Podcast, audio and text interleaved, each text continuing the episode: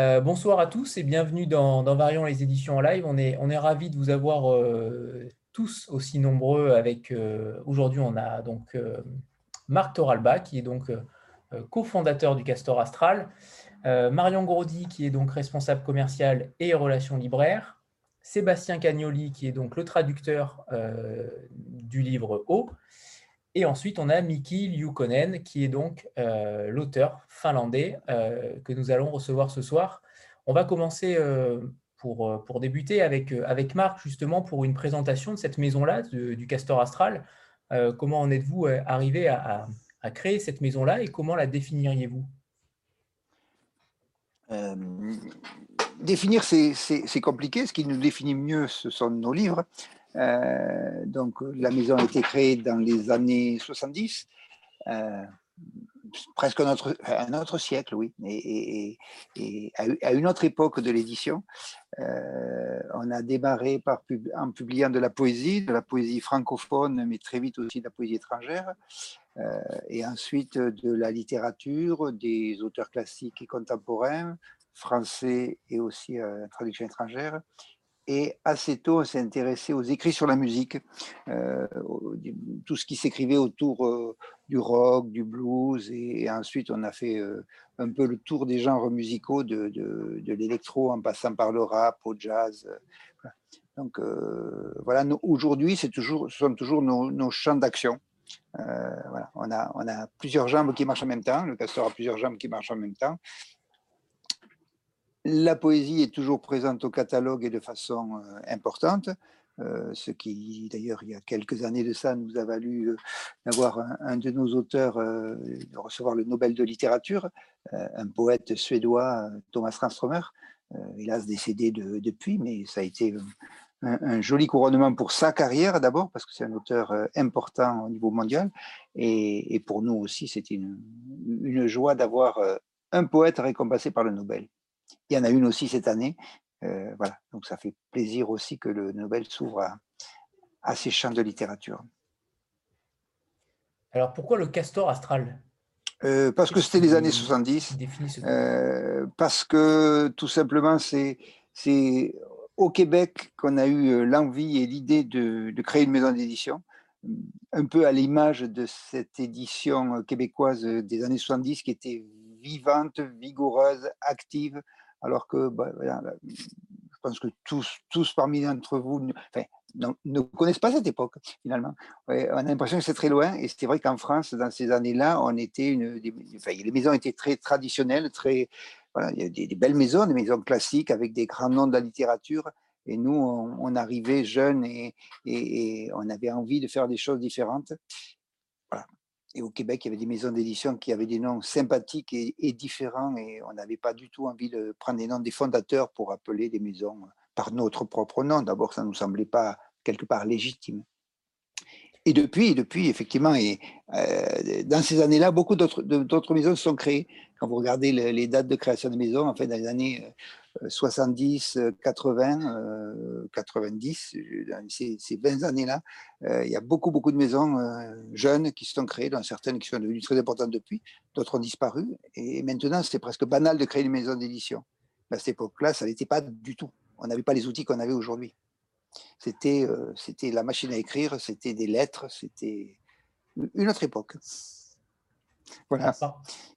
Par rapport à ça, il me semble que vous êtes trois fondateurs. Euh, alors, est-ce que vous êtes encore toujours euh, au sein même de la maison? Comment vous travaillez? Quelle, équipe vous avez autour de vous? Combien êtes-vous dans cette équipe-là? Les fondateurs, on, est resté deux. Enfin, il y a des, gens qui nous ont accompagnés un bout de temps euh, dans les, années, mais ça, fait plus de 40 ans déjà, donc effectivement, on, en a perdu en route, ou qui ont fait d'autres choses, ou qui ont disparu malheureusement. Aujourd'hui, l'équipe est dirigée par trois personnes, donc toujours les deux fondateurs, Jean-Yves Rezeau, qui est sur Paris, et moi qui suis sur Bordeaux. Et nous a rejoint il y a quelques années Richard Bégaud, qui lui vit à Londres. C'est le, le trio de, de, management de la maison. Et, depuis, euh, jeunes nous accompagnent en ce moment. Euh, voilà, c'est Marion, euh, c'est Laura, c'est Anaïs, c'est Frédéric. c'est une équipe qui est entre Paris, Montreuil, Bordeaux, Cestas, Londres. Voilà.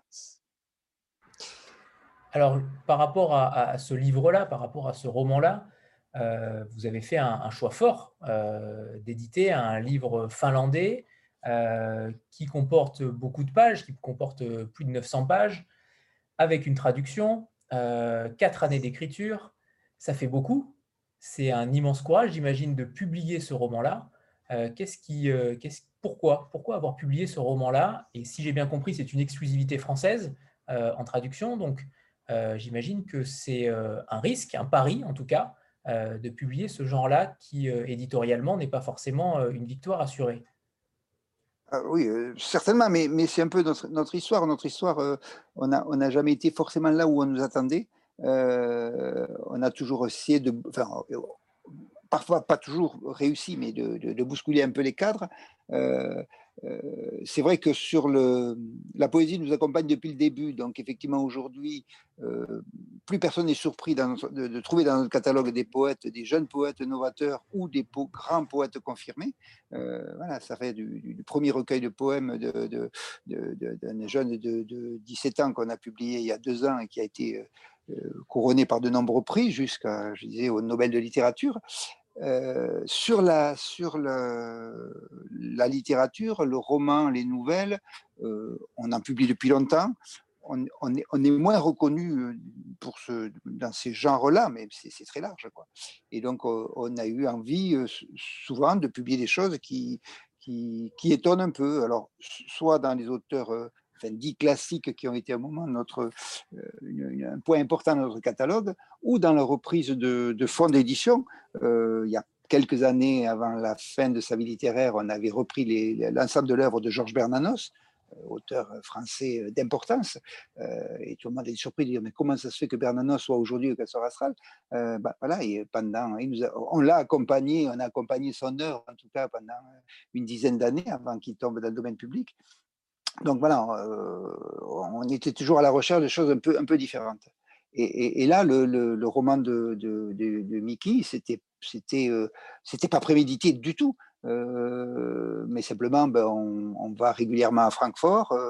là, c'était en 2017, je crois. Le livre venait de sortir il n'y avait pas longtemps en, Finlande. Et en parcourant les stands de Francfort, euh, on passe devant un stand tout blanc, je me souviens, tout blanc avec euh, un haut. Euh, voilà, donc ça, l'éditeur, on lui a dit, a fait effort parce qu'il nous a arrêtés. Alors, Francfort, pour ceux qui le connaissent, c'est vrai que c'est énorme. On passe devant des tas de, livres, des tas de stands, on passe de, pays à autre. Au bout d'un moment, il y a une certaine fatigue. Et là, ce qui est étonnant, c'est qu'on était trois ce, cette fois-là, et on, faisait chacun un chemin différent. Et, euh, tous les trois, on, est passé par ce stand, et quand on s'est retrouvé après, on a dit euh, Ah, il y a un truc qu'on a, trouvé là, il faut, absolument faire ça. et, en fait, on, avait tous flashé devant ce livre-là, qui est un livre clair, euh, un très beau livre, un très bel objet. alors, ni les uns ni les autres, on ne pratique le finnois comme Sébastien, mais on a été attiré, aimanté, je dirais presque, par ce livre, par ce, projet littéraire. Et donc, bien sûr, on a rencontré les, éditeurs, les gens qui étaient sur le stand, on a parlé avec eux et, bah, on a eu envie d'en découvrir un peu plus. Donc, ils avaient quelques extraits en, anglais. Ça nous a permis déjà de, une petite mise en bouche. Puis très vite, un petit bout de français. En fait, la décision, on l'a prise très très vite, euh, euh, je crois, je ne sais plus, dans, les, jours, semaines qui ont suivi notre retour, euh, on a dit, mais ouais, on va faire une offre. Et, sans forcément mesurer, dire, ben voilà, il y a 900 pages, combien va coûter la traduction, combien va coûter la fabrication. On n'a pas réfléchi, on a fait une offre pour avoir ce livre-là. On avait vraiment envie et, besoin de l'avoir, quelque part. Je sais pas, c'est difficile à, à exprimer, quoi. Mais c'était plus dans le ressenti que dans la, surtout pas dans la raison, quoi. De toute façon, on, l'a acheté, on l'avait pas lu en entier, quoi. On avait lu 40 euh, pages, quoi, hum, en anglais puis en français. Merci Sébastien d'avoir traduit quelques pages en français parce que même, même moi en anglais ça me donnait envie, mais il m'en fallait plus, quoi. Sébastien, d'ailleurs, est-ce que tu peux remontrer la couverture, le, livre original? Alors, si tu peux parler. pas grand-chose. Ouais. Il faut, hein. il faut, que tu parles pour que. Voilà, parfait, c'est bon. Tout blanc. Avec tout blanc, d'accord. Ah oui. Motifs métalliques, ces motifs de fils, de fil métalliques qui sont les fils conducteurs un peu. D'accord. quand on voit ce livre-là, on ne sait pas de quoi il s'agit. Euh, et, euh, on, a souhaité, nous, alors ça, ça c'est venu après, le, le, premier travail, ça a été le, Sébastien, le travail sur le texte, et ça, il en parlera tout à l'heure, ça a été vraiment un, très gros challenge. Euh, parce que c'est pour ceux qui l'ont lu en, français, c'est très lisible, très agréable à lire, mais, mais, mais c'est foisonnant. Donc voilà, on ne sait pas par quel bout prendre ce texte-là. Euh, et, voilà, et c'est à la fois l'objet, le profil de l'auteur aussi, parce qu'effectivement, on a demandé à, l'éditeur qui est cet auteur, il nous a montré ce qu'il faisait, on a vu des photos, on ne l'avait pas rencontré du tout euh, à ce moment-là, mais voilà, il, nous a séduit aussi quoi, par son profil, par son, parce qu'il était aussi euh, poète, parce qu'il était musicien, parce qu'il était artiste, parce que c'était un personnage qui nous semblait séduisant, quoi, même sans le connaître. Et, justement, Marc, depuis quand ce projet-là est, né? Parce que je sais que le projet court depuis déjà quelques années. Euh, il, aboutit enfin euh, récemment, et tant mieux. Euh, mais justement, depuis, depuis combien de temps ça, dure? Ah ben, on a acheté les droits en 2017 ou fin 2017, je crois. et on a rencontré Sébastien quelques mois après. Je crois que tu as commencé en 2018 la traduction, c'est ça? Sébastien, il faut que tu réactives le micro. Le micro est coupé. Voilà, Contractuellement, oui, mais effectivement, en parallèle de, Marc et de l'équipe du Castel, j'avais commencé, avant qu'on soit mis en contact par les agents finlandais, j'avais commencé à m'y intéresser et à explorer un peu cet ouvrage foisonnant. Oui, Sébastien, contrairement à nous, connaissait déjà un peu le livre. Euh, et, voilà, on est naturellement, c'est vers lui qu'on a été parce qu'on savait qu'il avait déjà, déjà traduit l'extrait qu'on a lu, qui nous a permis de découvrir un peu plus en français euh, l'œuvre de Mickey. Euh, voilà, on s'est rencontrés ensuite, on a découvert que c'était quelqu'un qui, était en France et qui vivait pas si loin de ça, que, voilà, qui, qui est dans le sud. Moi, ça me plaisait bien, un, traducteur dans, le sud, moi qui suis un homme du sud. voilà, pour, pour, traduire un auteur du Grand Nord, ça me semblait logique quelque part. Très bien. Isabelle? C'est bon, vous m'entendez? Oui, bonsoir. Oui. Euh, bonsoir Sébastien, Marion et Marc euh, et Niki. Euh, moi, j'avais, du, coup, je, je, creuse un peu le, le, fait que vous soyez passé donc en salon. chacun est là pour présenter donc des ouvrages à, à, acheter pour être traduits dans, toutes les langues. En fait, hein. c'est tout le monde qui se retrouve, j'imagine. oui, c'est ça, Francfort. C'est un peu le principe. On y va pour essayer de vendre des livres en général, on, en achète plus qu'on en vend. Enfin, pour nous, en tout cas. pour d'autres, c'est l'inverse. Voilà, c'est une, grosse foire où le monde entier peut se retrouver. D'accord. Alors, moi, j'y suis allée, c'est pour des pièces de camion, mais bon, c'est le même principe, j'imagine, Nico. Et, euh, et, et donc, c'est en fait, c'est c'est la, la, couverture en fait qui vous a, vous êtes tous passés en disant tiens cette couverture on n'a pas vu ce que c'était. Ben, c'est ce qui nous a arrêté parce que euh, Francfort c'est euh, je sais pas combien il y a de stands, 5 ou 6 stands ou 7, 8, 8 stands, mais c'est une foire énorme quoi. Euh, donc, on ne peut pas la parcourir en une journée, donc il faut passer plusieurs jours. et, et enfin, au bout d'un moment, il y en a marre, on est fatigué, voilà, on a mal aux pieds. Donc, euh, je, connais bien, hein, je vois très bien où c'est. donc, donc, donc euh, alors je ne sais plus quel jour on est passé devant ce stand-là, mais, mais effectivement, c'est, et on était vraiment, il y a des, on, avait des, cibles. Quand on va dans un salon international pour, euh, alors en dehors de vendre les droits, là, on est derrière une stand et on attend nos rendez-vous, les gens qui viennent nous rencontrer pour qu'on parle de nos livres. Et puis le résultat, on parcourt la foire, euh, soit on a des rendez-vous avec des éditeurs, et en ce qui nous concerne, par exemple, c'était des, des, biographies musicales, on rencontrait des éditeurs qui avaient publié des biographies musicales et qui nous intéressaient, euh, euh, ou voilà, on regardait qu'est-ce qui se faisait en poésie contemporaine dans le, dans le, dans le monde, dans des pays qu'on ne connaît pas. on n'était pas parti pour acheter un roman. Quoi. mais là, c'est voilà, c'est ce livre-là et ce, le stand, ils avaient fait un stand magnifique, tout blanc, très clair, je crois que c'était le seul livre qui était mis en avant vraiment comme ça. Et, c'est O qui nous a attirés. Quoi. Enfin, c'est le, euh, voilà. ça, ça, on avait compris. Quoi. Euh, le finnois, on ne comprend rien, mais O, on avait compris qu'il y avait quelque chose. Quoi. en sachant d'ailleurs que, en sachant d'ailleurs que vous lui réservez une place particulière dans le catalogue, puisqu'il y a d'ailleurs une catégorie particulière sur le site, euh, OVNI, et il n'y a donc que ce euh, livre-là dans cette catégorie-là. Euh, c'est un signe fort de votre part de véritablement euh, tout axer sur ce livre-là parce que vous considérez que véritablement c'est un, objet littéraire vraiment particulier. Oui, je crois que c'est un livre à part et de toute façon, c'est, enfin, je sais pas si, quelques-uns d'entre vous, quelques-unes d'entre vous ont déjà lu. Comment résumer un livre comme ça, quoi On n'a pas trouvé.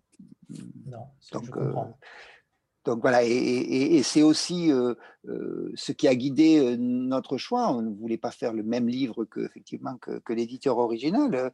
voilà, en plus, bon, c'est un livre cartonné, c'est pas dans les traditions de, l'édition française souvent de faire des romans cartonnés, ça peut arriver, mais voilà, on n'est pas parti sur ce choix-là, et, voilà, on a travaillé sur l'objet avec un maquettiste avec qui on, travaille euh, régulièrement, qui est Rémi Pépin, et, c'est lui qui a trouvé quel design graphique on pouvait mettre à ce livre. Euh, euh, mais on voulait quelque chose qui marque, quoi. Même si on est très différent dans l'objet de celui de, voilà, tout blanc avec de la lettre argentée. On a, choisi un autre, parti pris graphique, quoi. Par rapport justement à cette publication euh, originale euh, en Finlande, euh, est-ce que vous avez effectué des modifications alors, non seulement sur l'objet graphique, certes, mais sur, par exemple, la longueur du texte? je sais que Mickey avait fait un texte original de plus de 400 pages supplémentaires. on a du mal à l'imaginer, mais, apparemment c'est le cas. Qu'est-ce que vous avez apporté en, supplément encore pour la version française? En tout cas, on n'a pas repris les pages qui n'avaient pas été reprises par l'éditeur euh, euh, finlandais. on a fait confiance aux Finnois pour leur choix et le travail littéraire avec l'auteur. Nous, on est parti vraiment du texte édité par l'éditeur finnois et c'est Sébastien qui a été maître d'œuvre sur le texte. Je ne pense pas qu'il ait beaucoup caviardé ce texte. Je suis même sûr du contraire. Sébastien? Il faut, le micro, c'est bon. Je ne pense pas que. Euh, je n'ai pas entendu la question. Non, non, non je, disais que euh, tu n'as certainement pas coupé des choses au texte, ça n'a pas rallongé non plus. Oui, oui, non, j'ai rien à ajouter. C'est vrai qu'on on est parti du texte original. Euh, donc, du livre, effectivement, Marc et ses collègues ont été fascinés par l'objet. Moi, j'ai eu connaissance d'abord du contenu, donc on avait une vision absolument complémentaire de, de, de l'œuvre. Et, et on, a eu le même, le même délire, la même folie, la même envie, le même coup de foudre. Euh... Et, et, justement, Sébastien, euh, tu, tu, disais donc que tu, euh, tu avais découvert le texte avant. Comment ça se fait? Comment as-tu découvert le texte en amont? En amont, au même sens qu'au salon. je ne vais pas au salon du livre, je n'ai pas, pas, été au salon de Francfort mais je suis contacté par les, éditeurs, par les, agents, en fait, en euh, et puis je suis informé des nouveautés. On a beaucoup parlé de haut dès sa sortie, enfin. Donc j'ai tout de suite été, euh, j'en ai tout de suite entendu parler et j'ai tout de suite voulu accéder au texte et voir de quoi il s'agissait parce que euh, on, entend parler d'un livre de 2000 pages, ça, laisse perplexe, c'est-à-dire c'est bien c'est génial ou bien c'est c'est du foutage de gueule, quoi. Donc, je voulais savoir un peu à comment tenir. Et, oui, je me suis plongé dedans. Et, non seulement, là aussi, je rejoins Marc, euh, ses collègues pour le titre, parce que ce mot parle à tout le monde. Ce mot, il n'est pas en finnois ou en français. Ce haut, c'est au-delà du haut, c'est un cercle, c'est une figure qui parcours tout le livre, qui me, on y reviendra si vous voulez plus tard, mais c'est un symbole qui me parle beaucoup et, qui apporte énormément de, choses que j'ai envie de transmettre. Donc oui, j'ai eu connaissance en parallèle du salon de Francfort, en dialoguant directement avec les agents et avec les éditeurs. Et quelle est ton histoire avec la Finlande, justement? Alors, tu, es traducteur de Sophie Oksanen, que certains connaissent, j'imagine. mais quelle est ton histoire avec la Finlande? Pourquoi la Finlande? Euh, bah, C'est une histoire curieuse, enfin, sachant qu'on quand on a une histoire avec la Finlande, c'est toujours une histoire curieuse, mais euh, moi, c'est passé vraiment directement par la langue, par la langue et par la musique. Euh, ce qui peut surprendre par les opéras, notamment, ce qui peut surprendre encore plus par l'opéra finlandais, qui n'est pas très connu par chez nous. Euh, non, c'est la langue qui m'amusait, cette langue, au début, vraiment, qui, s'écrit comme elle se prononce et qui se prononce comme elle s'écrit. Après, les difficultés sont ailleurs, dans le vocabulaire, dans la grammaire. Mais par jeu un peu que j'étais tombé dedans. Il y a un côté joueur. Et je pense que c'est inconsciemment ce qui nous a mis en contact avec le castor astral aussi. C'est peut-être un peu ce côté joueur, ce côté ludique, de littérature ludique et de, de jeux. Des consonances, oui, des consonances particulières. De jeux de langage, oui. Et, de musique aussi, qui est, qui est portée par la langue. Le rapport entre la langue et la musique, enfin, c'est des choses qui m'ont vraiment interpellé avec le finnois.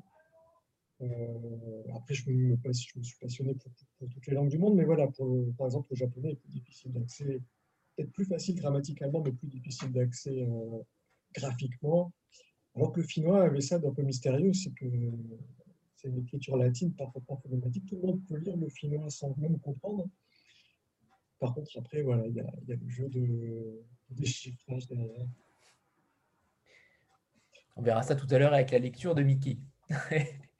Euh, Sandra? Oui, bonsoir tout le monde. Euh, euh, je n'ai pas lu encore haut, mais je, suis allée un petit peu sur votre site du Castor Astral et, j'y ai trouvé une, curiosité, en fait, les formulaires d'admission des personnages. Je voulais savoir un petit peu ce que c'était, ce que, que vous m'expliquiez un petit peu, voilà, de quoi ils retournent dans ces formulaires, exactement. Merci.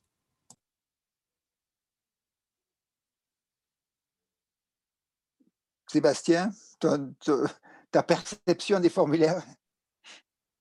Alors là, on va se mettre à raconter toute l'histoire. Enfin, quelle histoire? Une des histoires, puisque même sans avoir lu le livre, vous avez dû voir qu'il y a une centaine de personnages énumérés au début. Donc cette histoire de formulaire, c'est un des personnages qui est un jeune chercheur euh, doctorant à l'université, euh, qui a une théorie qui pourrait expliquer certains phénomènes euh, qui dépassent un peu la raison pendant la semaine se déroulent les événements du roman. Et donc, il remplit des formulaires en bon, en scientifique. Il fait remplir des formulaires, il collecte des données pour essayer de les traiter ensuite. il collecte ces données auprès de, auprès d'une famille de Rome puisque ce sont aussi, euh, parmi tous ces personnages du roman, il y a une famille de Rome, donc de Rome, de Tziganes de Finlande, euh, qui sont sujets à des phénomènes un petit peu étranges, notamment d'évanouissements récurrents et inexpliqués, de, moments d'absence, ou au contraire de, déjà-vu. Euh, voilà, après, si je commence à en dire plus, on va dérouler toute la pelote. Il y a tous les personnages qui vont sortir. Et oui, la pelote est grosse, la pelote est grosse. C'est vrai que on trouve aussi une recette de cuisine qui est formidable dans ce livre-là. On, trouve tout dans ce livre, en fait. Je ne sais pas qu'est-ce qu'on n'y trouve pas. On y trouve même des adorateurs euh, d'aubergines. Donc, euh, c'est déjà. Oui, des musiciens sur aubergine, absolument. Ah Un concepteur de toboggan et tant d'autres personnages qui ont des, névroses, et on en parlera tout à l'heure euh, sûrement avec, avec Mickey, euh, et on va peut-être lui passer la parole, peut-être, pour, pour peut-être commencer déjà à comprendre pourquoi la poésie, parce qu'il est très attaché à la poésie, et cet ouvrage est certes un roman, mais est également poétique. C'est pour ça qu'il s'inscrit aussi dans le castor astral. Mais pourquoi la poésie? Pourquoi ce genre-là lui plaît tant? Alors, un petit mot peut-être pour expliquer, à moins que quelqu'un puisse intervenir, mais sinon, je vais servir d'interprète de, manière un petit peu improvisée. On va passer par l'anglais avec Niki, qui est une langue euh, tierce, comme ça, on passe ni par le français ni par le chinois. Euh, mais bon, on va essayer de faire comme ça si ça fonctionne. Uh, so, Mickey, the, the, the question is uh, what about poetry? What about your poetical writing or your sense of poetry in writing this novel? Uh, uh, sorry, what was the question? the question is about poetry and uh, how do you feel about poetry and the, the, the, the, place of poetry in this novel and the way you wrote it? Uh, well, I'm sorry I can't be, speak any French, so I, I have no idea what you were talking about, but I it, it sounded good.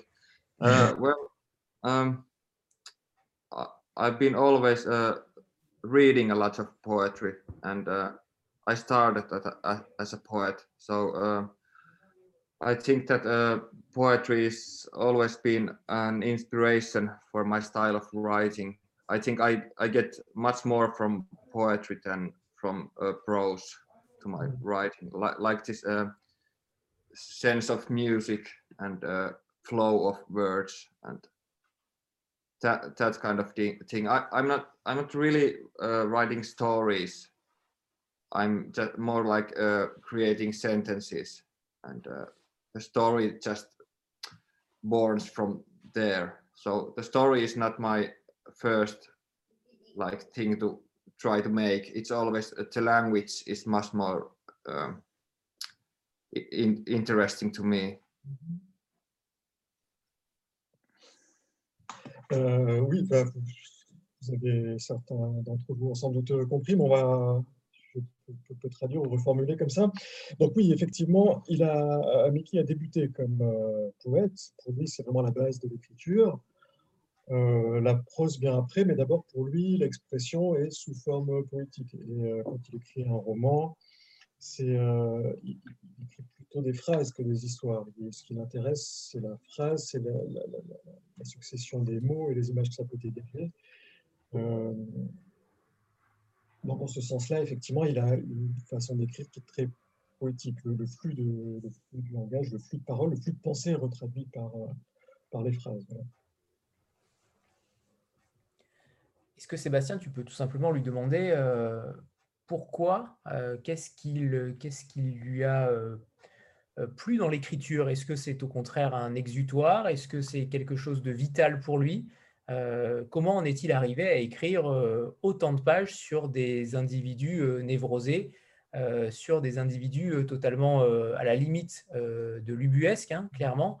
Mais pourquoi? Pourquoi? Qu'est-ce qu'il qu'est-ce qui lui, qu'est-ce qui l'a attiré dans ce monde-là? Même si, à mon sens, j'ai compris quand même que c'était quelque chose de, dans le quotidien. C'était, il décrivait forcément notre société par des névroses exagérées, mais en tout cas, euh, ça reste notre société. Mais pourquoi avoir fait ce pari-là, ce choix-là d'écrire un, livre aussi euh, qui sort autant de l'ordinaire?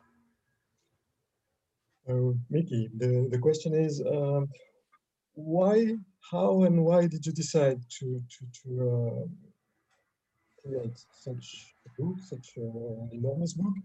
um, about so many so many characters.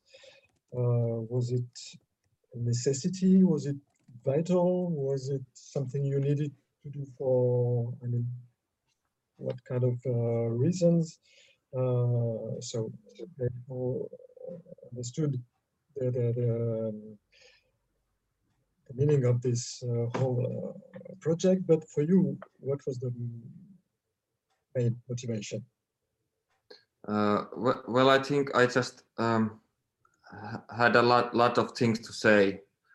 Uh, it's really that simple. I just uh, thought that uh, I just couldn't write um, a shorter book because there was just these ideas flowing through all the time, and um, well, it's it's not actually that long compared to my next novel, which is something like 1,300 pages long.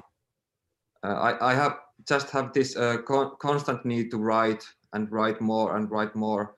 And of course, we cut my books pretty much uh, at, with my um, publisher, but uh, they are all the same. They are really really long because um, there's just so many things in world in in general that I'm inspired, and I want to take them all to my book and just like show all these different kinds of ways of thinking and different kinds of uh, personalities and uh, ways to see and just try to create this 360 like full square spectrum of things that I see all around because I, I don't really believe in uh, straightforward narrative where just you, you know the story goes from A to B and that's it. I I'm just always trying to like uh, show all the all the um, paths from A to B to C to D to F and so it's my it's my um, view of reality and how um, how I see things in general. Mm. Uh, oh, question. Uh, 1,300, was it uh, before or after the cuts with the publisher? Uh, you, you mean this new, new book?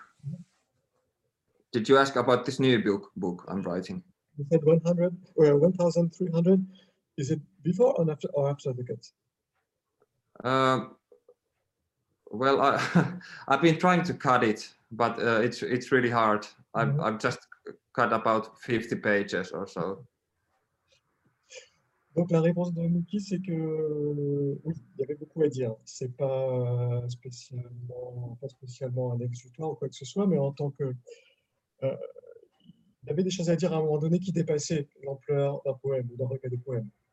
Euh, d'où ce passage à la prose et à une prose très, euh, vaste, très ample, et euh, il souligne que, que oh, finalement, c'est pas grand-chose par rapport au, suivant, enfin pas au suivant, mais au tout dernier, là, donc entre, les deux, donc il y a le maître du silence, puis il y a le dernier ensuite, le prochain, qui fait, dit-il, 1300 pages, donc je pense qu'en français, ça va faire encore plus. Euh, indépendamment des coupes, d'après lui, il n'y a rien à couper, ou euh, il a réussi à couper 50 pages, mais voilà. Donc, et il explique ça par euh, sa, vision non seulement de la prose, mais de la réalité qui sont en phase. C'est qu'il euh, n'écrit pas une histoire qui va de A à B. De même que dans la réalité, on ne va pas du point A au point B. entre A et B, il y a une infinité de ramifications et de, possibilités et d'autres histoires parallèles.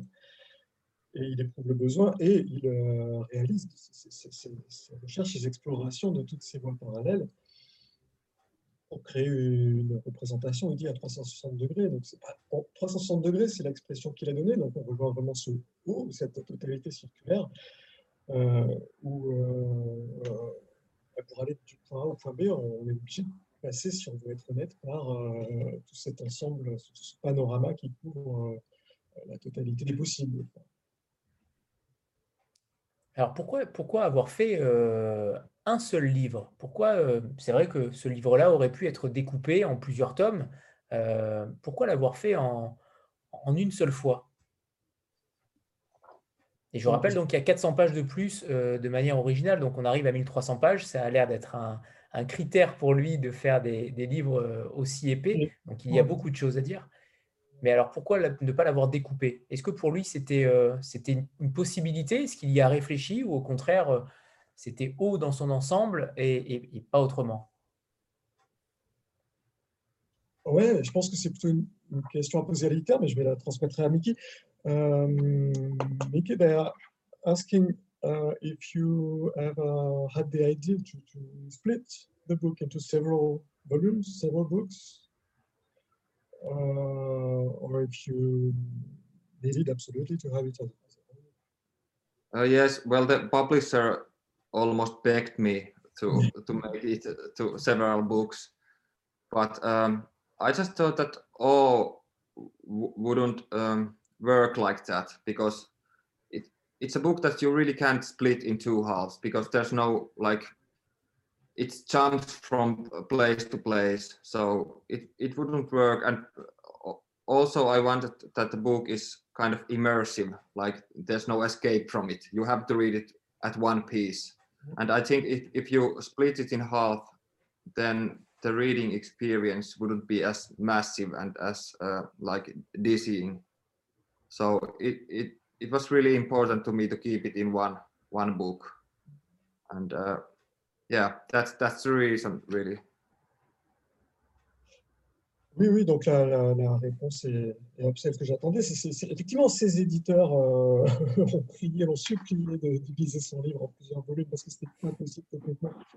Mais, non, et, et, quand on se plonge, il suffit de se plonger un peu dans le livre pour voir que euh, ah, quoi, on ne peut pas en faire des demi-cercles, enfin c'est un tout. Euh, c'est, il voulait, Mickey voulait, et expérience de lecture euh, totale, qu'on soit complètement absorbé dedans, qu'on soit complètement euh, pris dans le, dans, dans le, tourbillon, dans ce, dans ce, vortex un peu dans, question, soit pris de vertige, mais euh, qu'on puisse pas s'échapper avant la fin. Et surtout que cette fin, c'est pas vraiment une boucle avec le début du livre, mais enfin, entre le début et la fin, il n'y a, pas vraiment un endroit où on pourrait se poser.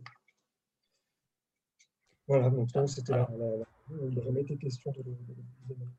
en tout cas, c'est rare qu'un auteur euh, gagne le combat euh, par rapport à ce, genre de choses. Donc, c'est qu'il a sûrement été très convaincant euh, par rapport à l'éditeur finnois. Et Marc, j'imagine aussi, a dû, dû peut-être lui proposer, je ne sais pas, mais ou a-t-il pris le livre en, totalité? Mais en tout cas, c'est extrêmement courageux de sa part et il a été extrêmement convaincant pour garder son œuvre en intégralité. Stéphanie?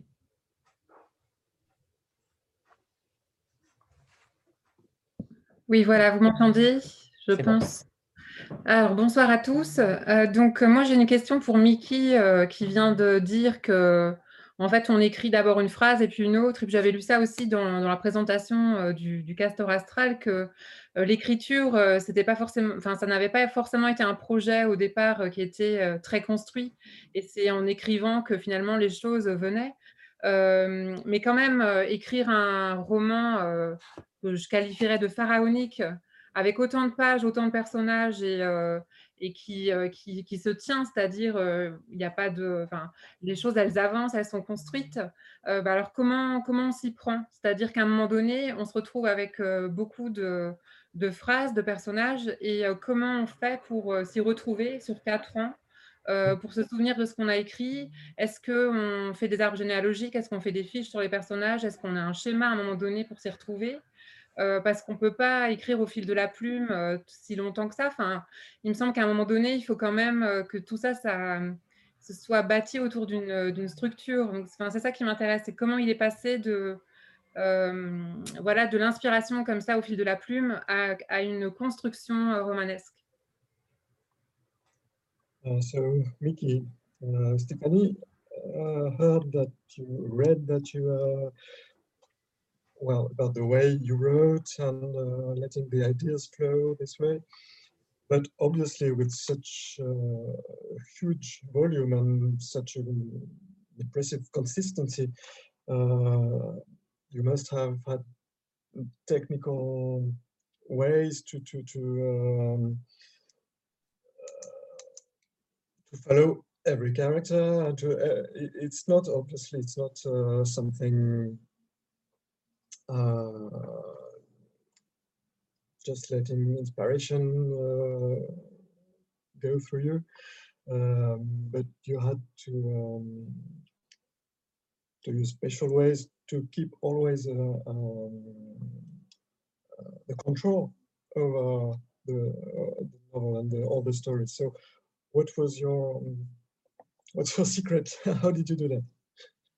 Well, well, uh, first of all, I had this huge map that I uh, created and put it in my wall, and mm -hmm. so there was all the characters and the interactions and what they do in the novel, and I drew a lines to connect all these characters and make sense to this and. Um, well, and, and I think that's about it. And the other reason that I could keep it, it this massive thing in one piece was just I don't know. I'm I'm just really good writer. so, so that's the that's the reason. I think I it's just my talent. So. Euh, donc voilà, il y a une, une, une, double réponse un petit peu, c'est que oui, d'abord techniquement, il a utilisé, euh, comme dans les films, euh, comme dans les polars, il y a une grande carte au mur avec tous les personnages et autant de fils pour indiquer les noms, avec des techniques de cartographie, un peu comme ça. Et puis à part ça, ben, voilà, c'est juste le talent. Quoi, que euh, ça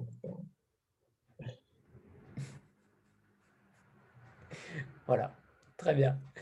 Euh, Amandine? Oui.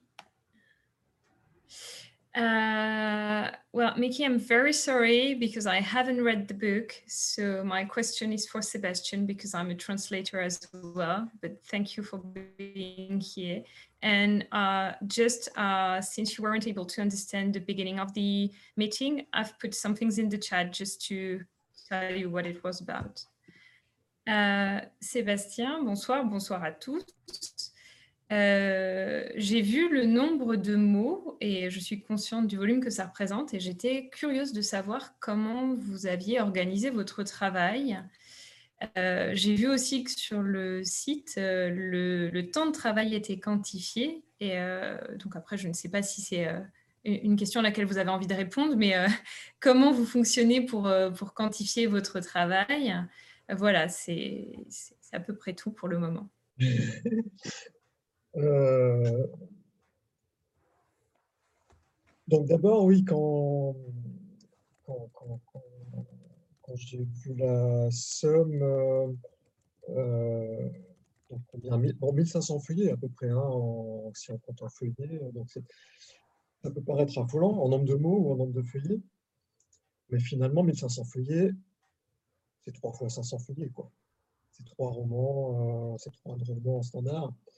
Donc je me suis un peu calmé, je me suis un peu rassuré en me disant, bon, c'est comme si je traduisais trois romans, et effectivement, le contrat de traduction, c'était sur la euh, c'était comme si je m'engageais à traduire trois romans.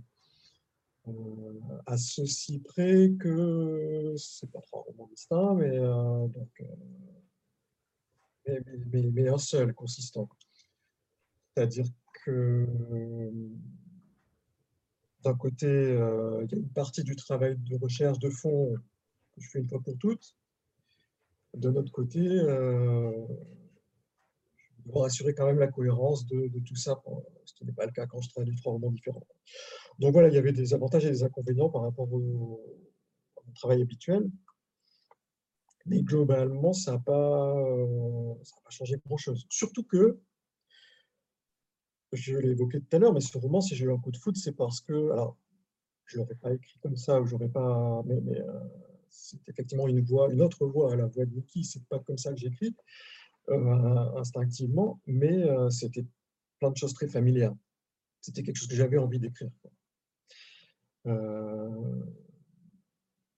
donc voilà, ça, ça, cadre le travail parce que moi aussi, à mon tour, de même que Mickey s'est laissé pénétrer par toutes ces histoires qu'il avait racontées, ben, à mon tour, moi, je me suis laissé pénétrer par les mêmes histoires et par les mêmes voix, par les mêmes personnages. Euh, c'est allé un peu plus vite pour différentes raisons. Tout ça s'est passé pour deux ans pour la traduction, mais euh, voilà un peu la, structure du travail. Après, c'est un peu comme, euh, comme d'habitude. Quant à la question sur Pardon, la deuxième question. Oui, le chiffrage, l'estimation du. j'ai pris l'habitude parce qu'en fait, j'ai travaillé pendant 12 ans comme, euh, comme ingénieur avant de me lancer en, indépendant dans la traduction. Et donc, bah, toutes les semaines, je devais rendre euh, des comptes rendus d'activité et dire combien d'heures j'avais passé sur euh, quelle tâche. Quoi. Donc, j'ai gardé un peu cette habitude et je tiens toujours des tableaux Excel où je compte le temps passé de manière approximative. c'est important pour différentes raisons et ne serait-ce que pour ensuite faire des estimations, etc. pour le projet suivant. Alors, je crois que j'ai mis 2020. Euh, c'était quoi en heure en, je sais Oui, c'était ça, ouais, ouais. Voilà, c'est un, ordre de grandeur qui est pas loin de la réalité, qui était effectivement euh, rigolo parce que bah, on était dans l'année 2020 et dans the projet de 2020, quoi. Et donc j'ai remarqué que ça tombait pas très loin, donc j'ai donné ce chiffre-là, sachant que le chiffre réel. Euh, D'accord, c'était ça qui m'avait interpellé. J'avais pas forcément fait le rapprochement avec l'année et je m'étais dit que ça semblait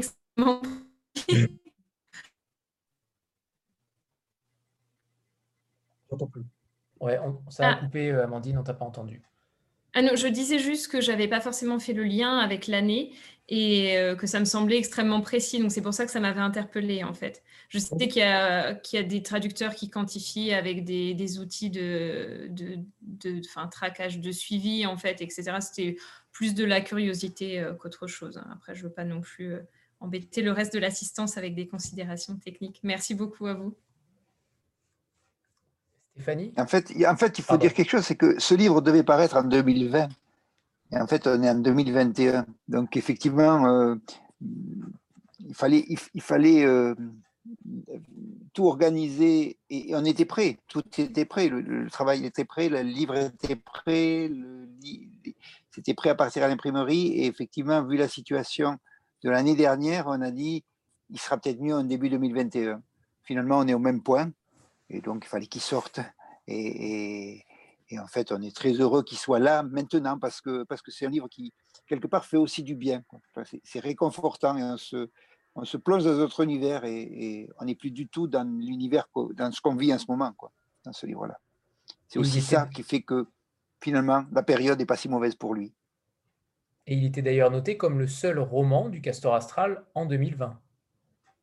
Oui, absolument. Est-ce que, est-ce que ce sera le cas aussi pour 2021 Est-ce que ce sera le seul pour 2021 de, ah, de ce genre-là, oui. Euh, il y aura d'autres livres de la deuxième partie de l'année. Il faut que Sébastien se repose quand même. Et on ne l'a pas remplacé en 2020 quand même. super. Stéphanie? Oui, moi j'ai une question pour euh, Mickey. Euh, je voudrais savoir en fait quel est l'impact d'un tel livre sur la vie personnelle, c'est-à-dire quand on est comme ça, quand on se promène avec 100 personnages dans sa tête pendant 4 ans, est-ce qu'il reste encore de la place pour, pour vivre vraiment en dehors de la littérature, je veux dire, et enfin, je sais pas, pour rêver, pour s'échapper? Et, et, surtout, qu'est-ce qu'on peut envisager d'écrire après, une fois qu'on a écrit une, une telle somme? Qu'est-ce qu'on a encore envie d'écrire derrière ça? Et d'ailleurs, on notera que son dernier roman est sorti euh, récemment en, Finlande, je crois. Si je ne me trompe pas, euh, Sébastien. Le tout dernier, moi j'avais suivi la, sortie de Maître du silence, mais ensuite le tout dernier, je ne sais pas exactement où il en est. on va lui poser la question. Euh, je, vais poser la question ici. So, Mickey, uh, the question is about the, the, the fact that you spent four years uh, alone with these uh, 100 characters Uh, with all the stories. Uh, how does it feel? How um, um, did, did you have some place left for yourself or some escape for your own uh, mind? And after such uh, a total experience, what can you uh, what can you write uh, afterwards? So uh, the, the, question is also about uh, Master of Silence and uh, the, the, latest novel. Um, yeah, what can you tell about that? Uh, you mean uh, what did I do after finishing O? Well, first, you uh, during the writing? How did you experience ah.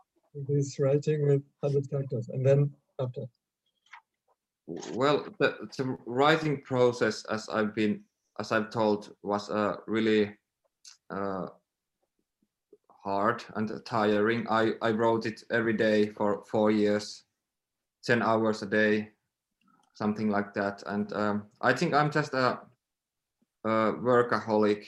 I just write all the time. Um, uh, I don't really have any hobbies. That sounds really sad but i don't i just i just write all the time and especially now when there's a coronavirus is going all over the world. So i've been just sitting in my home and writing my new book all the time and um, well I, I don't really have any coping mechanisms uh, how i like get away from the book. Um, as i'm writing it i just try to watch some uh, shitty movies and you know just try not to think about writing all the time. So I think that's my curse in a way because I just have to write all the time, and so there's there's no really escape for me. And um, yeah, and I'm going through now again. I'm just at the moment writing my next novel, and it's it's a really a fucking nightmare. It's it's horrible. I, but, I just write. There was a Master of Silence, and then the big one. Uh, yeah, now I have the new one. It, it will uh, be published in um, September in Finland.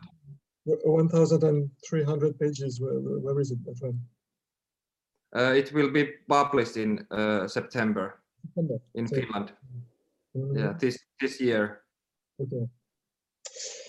Euh, donc oui, pas grand-chose à dire sur euh, finalement l'expérience d'écriture qui a duré 4 ans, sinon que c'était 10 heures par jour, euh, que bon, bah, il ne peut pas s'empêcher, c'est plus fort que lui, donc il passe son temps à travailler. Le, et non seulement pendant haut, mais également pendant Maître du silence, et donc le nouveau roman qui va aussi, qui fait 1300 pages et qui va sortir en septembre en Finlande, euh, et dont l'écriture s'est déroulée partiellement euh, confinée, ce qui vous a encore plus euh, encouragé à rester enfermé chez lui et à travailler. Donc les seuls, les seuls il n'a pas vraiment de, de hobby ou de vie, de vie sociale ou autre, si ce n'est que voilà, il va un peu au cinéma de temps en temps.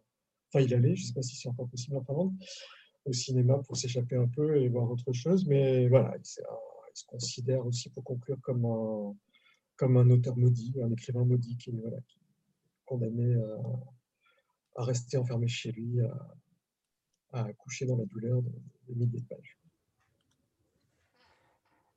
Est-ce que, euh, justement, euh, Sébastien, euh, quelles inspirations a-t-il eu Est-ce que, parce qu'il y a quand même 100 personnages, j'imagine que certains sont issus de son cercle proche. je, je n'ose imaginer qu'il n'a pas pioché dans certaines, dans, certaines, dans certaines amitiés.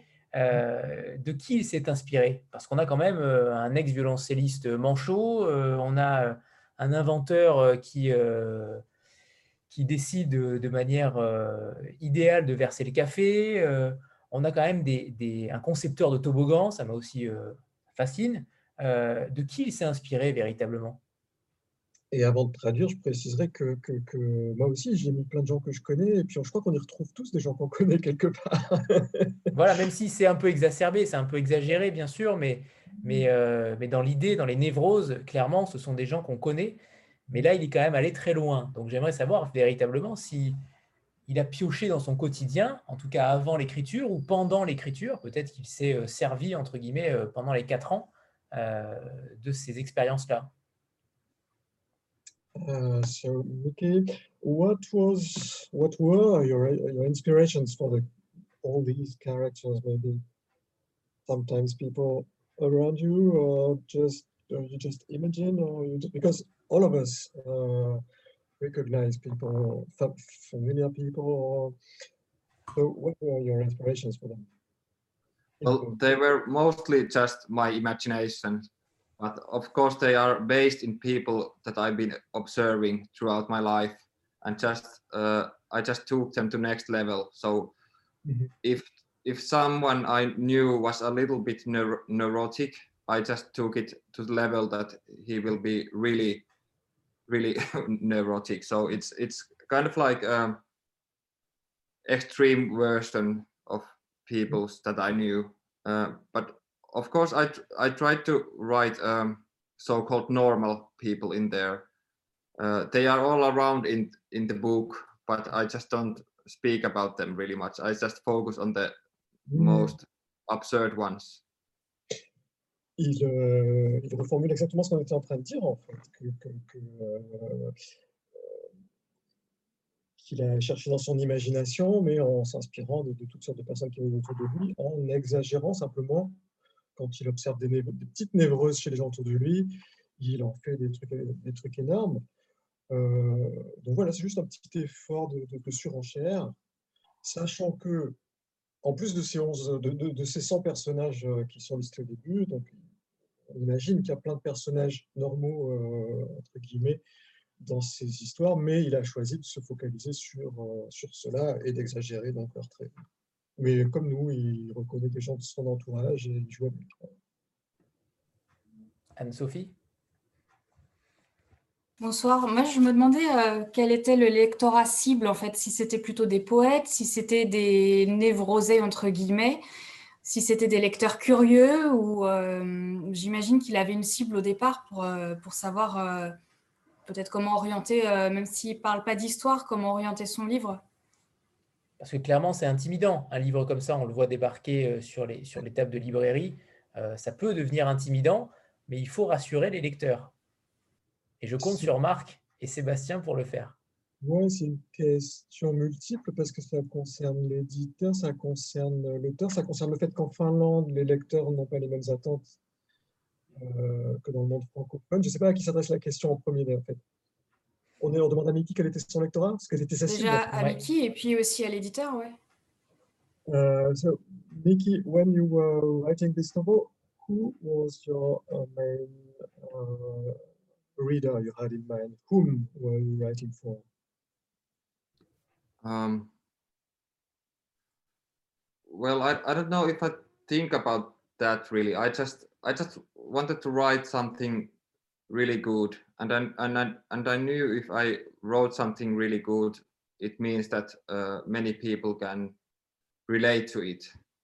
Uh, even though the book is really absurd and weird and not so commercial in the you know in the basic way uh, i knew that uh, it would reach to all kinds of people but I, I don't really when i'm writing i don't really think about the audience really because i i think that it, it would make me write in a more toned way. I think i would just ease up my style if if i just always thought about that um, people that will, will read my book.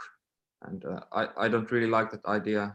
Right yeah of course but then afterwards after finishing the book uh, you thought about the finnish readers which are maybe different from the readers in other countries so you you thought it would be uh, interesting for everybody or for some category of readers in finland uh, yes but i also thought that it it would um, it would work in other countries as well.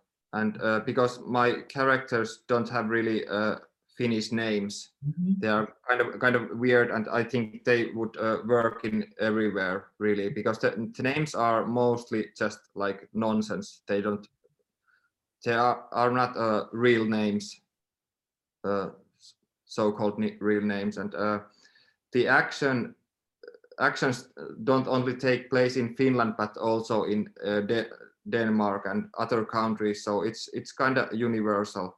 And uh, I never thought that uh, it, it would be a, a Finnish novel. Mm-hmm. Really, it's it's more like for everyone. And I hope that it will be translated in multiple languages. Well, now in French, and it will come in Poland next year. Mm-hmm. Yeah so that that's that's interesting but i i hope there will be more translations yeah, sure. um, donc non, quand, quand, il travaille, il n'a. D'abord, il essaie de faire abstraction des lecteurs et il essaie de produire quelque chose de, euh, consciencieusement pour la pour l'art, pour, pour la valeur de son travail, sans se laisser influencer par les, attentes de tel ou tel lectorat. Ensuite, il espérait toucher un, lectorat le plus vaste possible. Euh, d'une part, d'une part en Finlande, puisque c'est écrit en finnois, mais sans viser une catégorie spéciale de, personnes. C'était vraiment pour en espérant qu'un maximum de personnes pourraient se reconnaître ici-là, pour reconnaître son entourage, et, trouver de l'intérêt à la chose. Euh, et d'autre part, il souligne euh, à juste titre que euh, c'est un roman très. en général, Mickey écrit d'une manière très internationaliste. C'est pas un roman. Il n'a jamais voulu écrire un roman typiquement finnois, typiquement finlandais, mais mais il y a des personnages finlandais, il y a des personnages, une partie qui se passe au Danemark, ça se passe en Galice, en Espagne. Et, et, il est justement satisfait que le roman trouve des lecteurs en France, et maintenant on a appris aujourd'hui que, le roman, que les droits ont été vendus en Pologne. Euh, il espère que, le roman sera accessible à d'autres lecteurs dans d'autres langues, parce que je pense que ceux qui l'ont lu pourront le confirmer d'entre vous, euh, c'est un roman euh, universel, universaliste en quelque sorte. Hein. C'est pas un roman typiquement finlandais, quoi. C'est pas, contrairement à, ce qui, c'est souvent le cas dans la littérature finlandaise, qui peut être ancré dans la culture finnoise, mais, mais là non, c'est quelque chose, c'est par hasard en langue finnoise parce que c'est sa langue maternelle, mais c'est quelque chose de très universel. Traité universel du pourquoi des choses, d'ailleurs. Est-ce que Marc peut-être peut, peut, réagir aussi par rapport à cette question? Je ne sais pas si, si vous êtes encore là, Marc. Je n'ai pas vu. Oh. Oui, euh, on ne s'est pas du tout posé la question d'une cible de lecteur. Euh, quel lecteur toucher? Euh, Il y a tellement d'entrées, de, portes dans ce livre que, effectivement, comme on, l'a souligné, certains l'ont souligné, on. Enfin, je connais personne en Finlande, mais, j'ai reconnu l'état de personnage. effectivement, et donc c'est ce côté universel qui, de suite, quand on a lu la traduction de Sébastien, parce qu'effectivement, ce n'était pas immédiatement euh, visible sur le, texte en finnois, certainement pas pour nous, euh, euh, et il n'y avait pas de traduction anglaise totale non plus. Donc, effectivement, on a découvert le, le livre au fur et à mesure de la traduction de, Sébastien, un petit peu. Et, c'était passionnant, quoi. Et on n'a pas eu de, enfin, aucun doute, effectivement, dans le sens où tout lecteur peut y trouver du plaisir, du bonheur, de l'intérêt. Quoi. Euh, je serais bien en peine de définir une cible. C'est, non? Comme on ne peut pas dire, on peut pas donner un genre à ce livre, on ne peut pas donner de cible, mais, mais euh, je, suis persuadé que tout le monde peut y trouver son bonheur. Effectivement, il faut, il faut rentrer, mais c'est un livre aussi, on, peut rentrer par n'importe quel bout. Je veux dire, euh, on peut le lire ou le relire il est gros, on le ferme, si on n'a pas de marque-page, on le reprend à un autre endroit, on a autant de plaisir. Quoi. Et c'est ça, et c'est assez rare dans un livre. Euh, voilà. Narcisse? Pardon. On, a effectivement plein de portes d'entrée. La question, c'est est-ce qu'on a une sortie Une fois qu'on est aspiré dedans, est-ce qu'on en sort? C'est vrai. On en sort au bout de 900 pages, donc ça, c'est bien adapté à la période actuelle où on a des longues, longues soirées, des longues journées. Narcisse, le confinement d'ailleurs serait idéal pour euh, pouvoir euh, lire ce livre. Non, je plaisante. Je plaisante. Narcisse. Alors oui. So good evening everyone. I got a question for Mickey. So first of all, I'm sorry, I didn't read your book yet, but I saw that it's quite a big book. So I wanted to know about your uh, uh, writing process. Did you ever come across the uh, blank page uh, syndrome? And if so, how did you pass through it and continue to write your story? Donc, c'est ma question, c'est beaucoup plus par rapport euh, au syndrome de la page blanche, vu que j'ai vu le nombre de pages, donc je me dis que c'est quand même un gros livre. Je voulais vraiment savoir comment Mickey, si il a eu déjà le syndrome de la page blanche, comment il a réussi à dépasser ce syndrome et à continuer à écrire. Merci. Uh, well, first of all, I'm I'm sorry about my English pronunciation. It's it's really horrible, but but I try to answer answer as well as I can. Uh, well, of, of course, I have these uh, blank page nightmares or what you call them, but uh, I really just come over them by just uh, writing every day uh, constantly. So if I keep myself busy and in, in the state of like uh, writing, that keeps me going. And even though not everything I write every day is good, most of it is just horrible, then it's just just as important to keep on writing every day. And so if you write like uh, 10 days in a row you maybe have something like two good pages. And that's enough for me. I i try to write just one good sentence in a in a day. And if i can do that it's all that matters. But sometimes it, uh, i can write like 30 pages in a row and it's all good at least in in my opinion anyway. And so, so uh, yeah, that's my that's my way of uh, getting over these blank states. Just keep on writing, and that's really really it. It's it sounds boring, but it's it's it's true. It's necessary.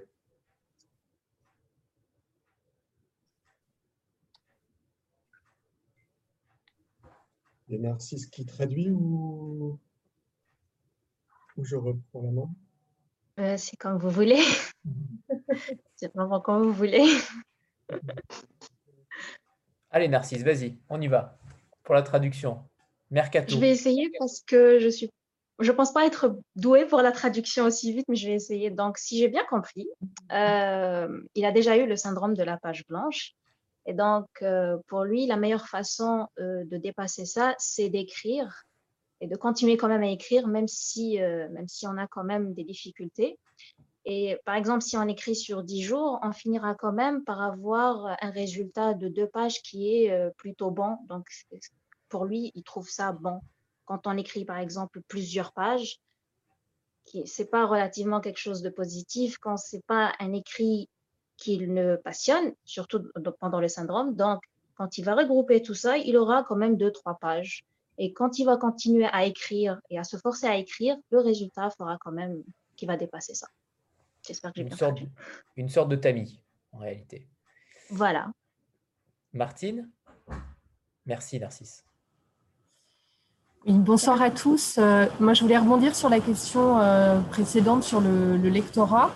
Et je voulais savoir comment euh, avait été reçu euh, le livre de Mickey en Finlande. Est-ce qu'il a trouvé un lectorat euh, là-bas pour son livre? J'ai une petite idée, mais c'est de demander directement à Mickey. Mickey, did your, did your book find uh, its readers in Finland and what kind of readers, how many readers, and what was the, the reaction there? Yeah, well, it, it sold really well in Finland. Uh, my publisher was really skeptical at first because it was so big and so uh, weird in a way.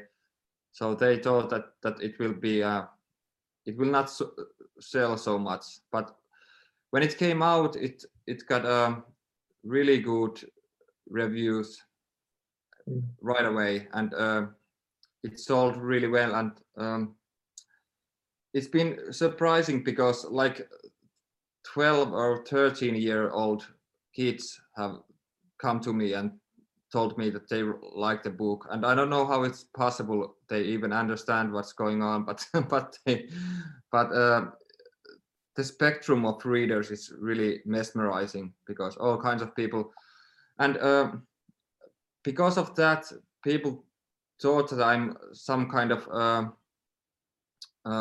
that i i know about quantum mechanics and uh, mathematics and physics and philosophy and all kinds of stuff. And I, I was, mm, many people asked me to keep lectures about these things in universities. And it, I, I just found myself in a, in a situation where I wasn't really a writer, I was more a lecturer. I, mm-hmm. I, was giving these lectures for people about you know quantum mechanics and mathematics and you did things like you did that or? yeah yeah i did it i i i once lectured about um, uh, quantum mechanics for four hours in in a university in in finland it, it was really weird Euh, oui, donc le livre a été. Euh, alors bon, l'éditeur finlandais euh, angoissé et craignait euh, un bid, euh, un fiasco total. Et en fait, le livre s'est bien vendu. Euh, d'abord parce qu'il y a eu d'excellentes critiques d'entrée de jeu dans, la presse. il a été accueilli comme un monument exceptionnel dans, les lettres finlandaises contemporaines. Donc, ça a attiré un grand lectorat. Et alors, Mickey était vraiment étonné parce que les, gens sont venus vers lui en admiration, y compris des gamins de 12-13 ans qui disent Ah, j'ai adoré ton livre.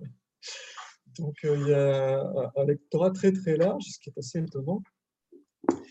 Et, notamment, il était surpris par euh, l'intérêt des lecteurs pour la, dimension scientifique et philosophique, enfin, tout ce qui est très technique dans le roman, tout ce qui est très euh, savant. Et, Et ça a abouti à une scène assez surréaliste où il a été amené à donner un, cours magistral euh, pendant quatre heures à l'université sur la physique quantique, par exemple. Donc il se dit, mais il ne sait plus très bien s'il est un, un écrivain, un romancier ou un, conférencier. Quoi.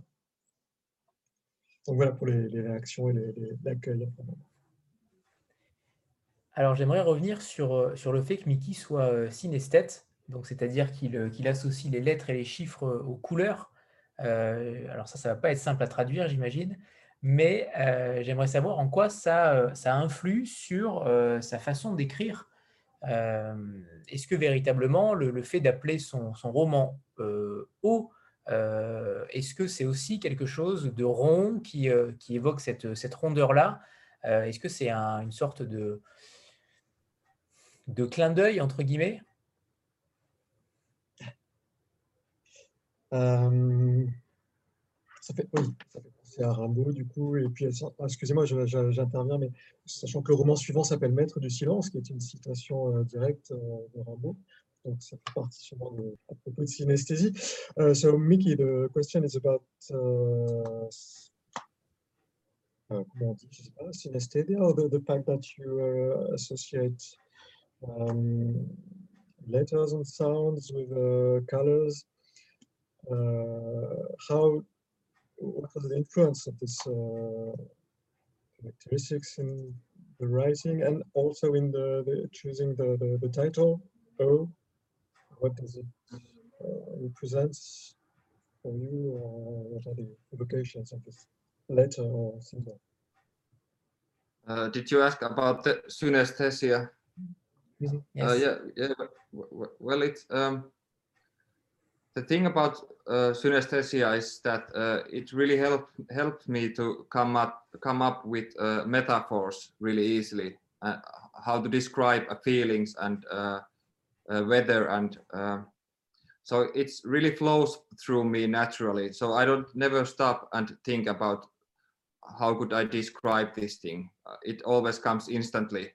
I don't really spend much time thinking about metaphors and so yeah well that's how uh, this synesthesia thing helped helped me but uh, about the title the oh i i think it uh, i once calculated that i have about 52 meanings for the title of o but i i don't really remember all of them mm-hmm. because it it's like uh three or four years ago when i came up with them but there there are of course some um, the the letter O, of course, comes up in the in the novel in many ways, but only in some something like six different ways. So I don't really remember all those 52, but there were there were lots of them, and uh, yeah, that's my really hazy answer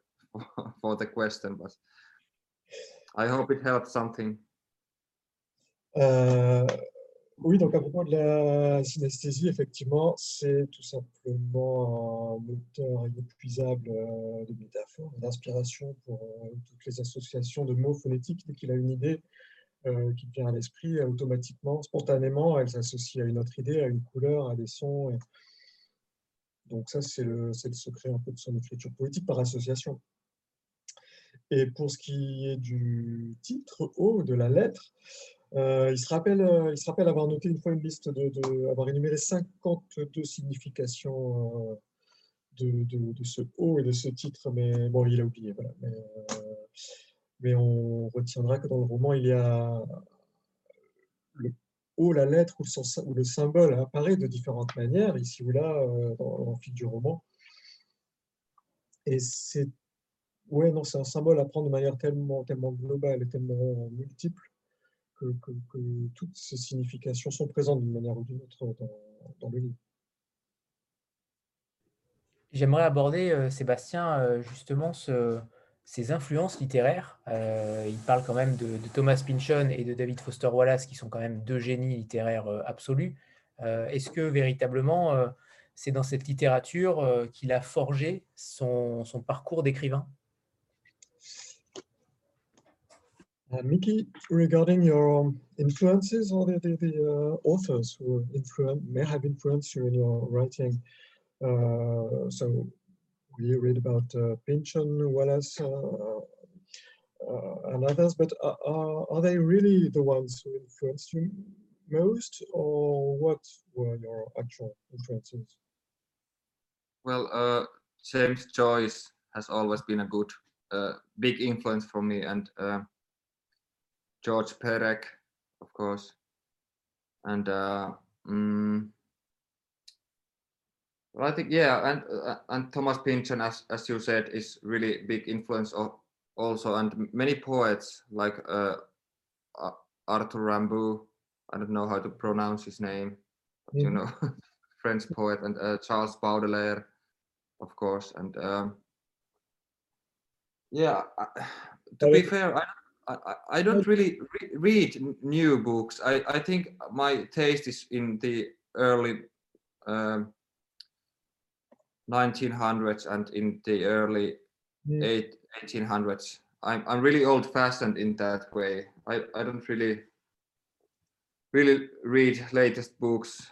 Uh, I just stay in these classics pretty much.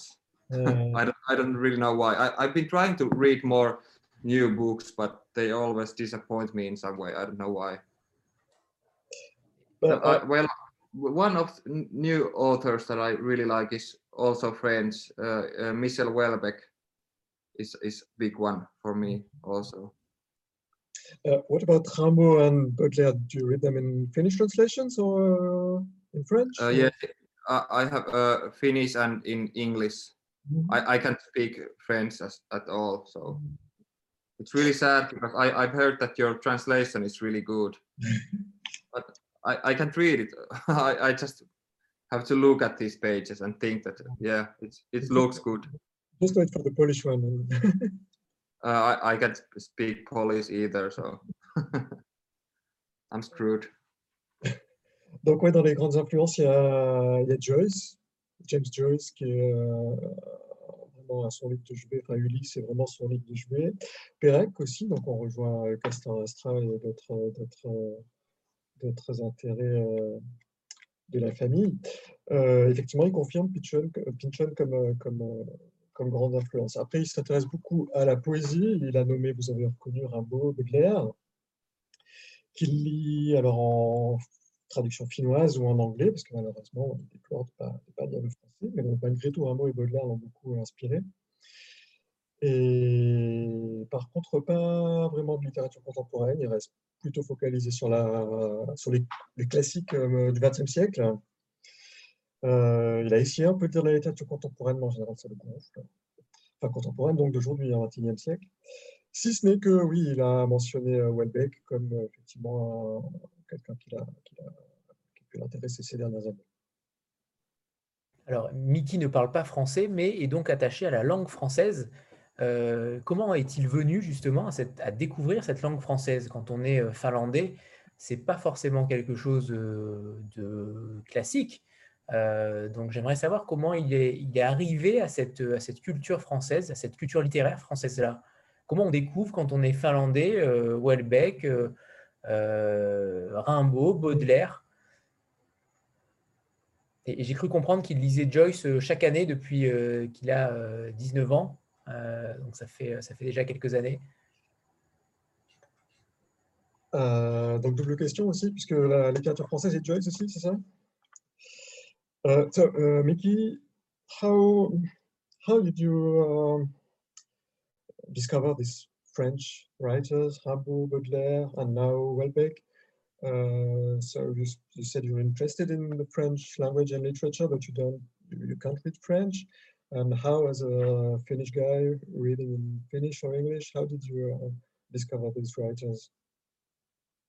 Uh, well, when when I was younger and I read much uh, poetry, uh, I just uh, started to look uh, for for a poetry that really speaks to me, and uh, something about Arthur Rimbaud just really spoke to me in a way I I can't really explain, but. Um, I just felt that Rambo had something in common with me because uh, I think he used uses words like really musically, and he uses uh, really like a colorful language, and uh, it was something I really tried myself when I wrote poetry, and um, I don't know how I found him. I I think just by chance. I think I I, um, I stumbled upon him somewhere, and uh, through Rambo I found uh, Baudelaire, and then when I was more into prose, I through James Joyce I I then found all these other experimental writers like Thomas Pynchon and David Foster Wallace, and then there was uh, George Perec because many of my friends recommended him for me because they knew that I like this kind of uh, experimental uh, writing, and uh, I I read the um, I don't know what's the English title, the Life Manual. Uh, I don't know what his main main book. From Perec. Yeah. Euh, oui, comment ça s'appelle le, le, manuel de, de, Bon, on va y venir. well, you know what I mean. Anyway, yeah, his his main book, and and uh, it really made an impression to me, and especially the way he uses like lists. He says list things, the objects that are in a room, like really uh, obsessively, and it was something I took to my own writing. When I I describe a room, I write about it like ten pages about these objects that are there you know everything from the sofa to the to the mattress to the color of the walls and the you know the, all, all, these different colors and materials and uh, ways things look it it really came from um, George Perec Oui, donc là, c'est très intéressant parce que j'ai cartographié en même temps tout ce qu'il a raconté. Il y a tout un fil qui, se déroule. C'est parti, de, parti de Rimbaud. Euh. C'était d'abord, il a dit tout à l'heure, c'est un poète et un amateur de poésie en premier. Il est tombé sur Rimbaud par hasard, il ne saurait pas très bien dire comment, mais comme un classique étranger qu'on lit en traduction. Hein. Euh, de là, il a découvert ensuite Baudelaire. Bon, Rimbaud, il a senti énormément d'affinité euh, avec son univers et ses associations de mots et d'idées. Ensuite, Baudelaire. Ensuite, il est passé à la prose avec Joyce. Euh, de Joyce, il est passé à Pynchon et à Wallace. Et puis des potes lui ont dit ah, mais tiens, tu devrais aimer ça. Ils lui ont passé Pérec, en particulier la vie mode d'emploi. Et effectivement, il a complètement accroché à, ces énumérations et cette façon de, décrire les choses qu'il a très fortement inspiré pour sa façon d'écrire la prose. Avant de passer la parole à Stéphanie, on a pour habitude de faire une petite photo de groupe euh, donc voilà, préparez-vous et euh, ceux qui ont les livres, ils ne sont pas nombreux, mais euh, ils sont là. 3, 2, 1. Marion, c'est parti. Oui, c'est bon. Ok, super, merci. Stéphanie, c'est à toi. Euh, oui, alors par rapport aux influences euh, littéraires, euh, ça n'a pas été cité, donc je pense que ça, n'était pas le cas. Mais moi, quand j'ai lu, bon, j'ai pas encore fini le roman, mais quand je l'ai lu et que j'ai vu le nombre de personnages qui figuraient, je me suis, ça m'a quand même fait penser un peu aux ambitions réalistes des, romanciers du 19e siècle, par exemple Balzac ou Zola, donc la comédie humaine qui cherche quand même à dépeindre bah, une grande partie de, la société, ou en tout cas euh, différents aspects, différents personnages dans, la société. Donc, euh, est-ce que de la part de Mickey, il y a eu cette, euh, ambition un peu réaliste d'embrasser en fait le maximum de gens, enfin la, société entière dans, son roman? Mickey, the question is about the, um, this whole list of characters.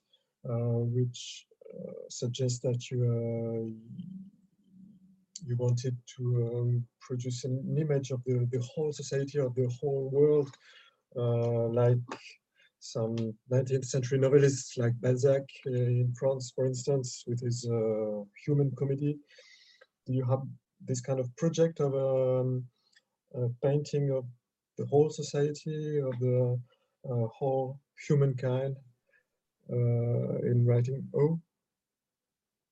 Uh, yeah, pretty, pretty much. I, I knew I wanted to write something big, uh, and in big I mean something that would uh, have all kinds of people and just paint this uh, vast canvas of things. So I just thought that if if I wrote about something like two or three characters, it it wouldn't give uh, it wouldn't give a, like a really realistic picture of the world because I, I needed to focus on many many kinds of uh, people and the ways people interact and uh, yeah I, I thought that it it really needed that to work.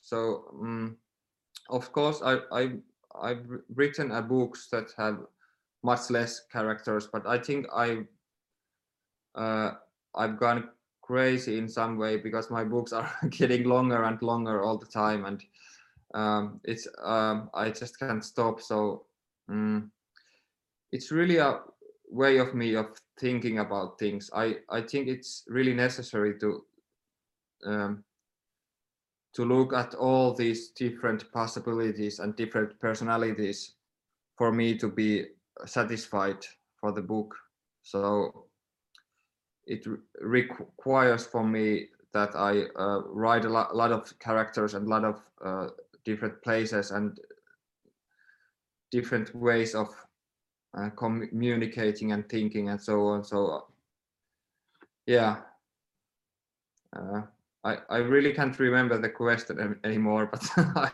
that's my answer anyway. So.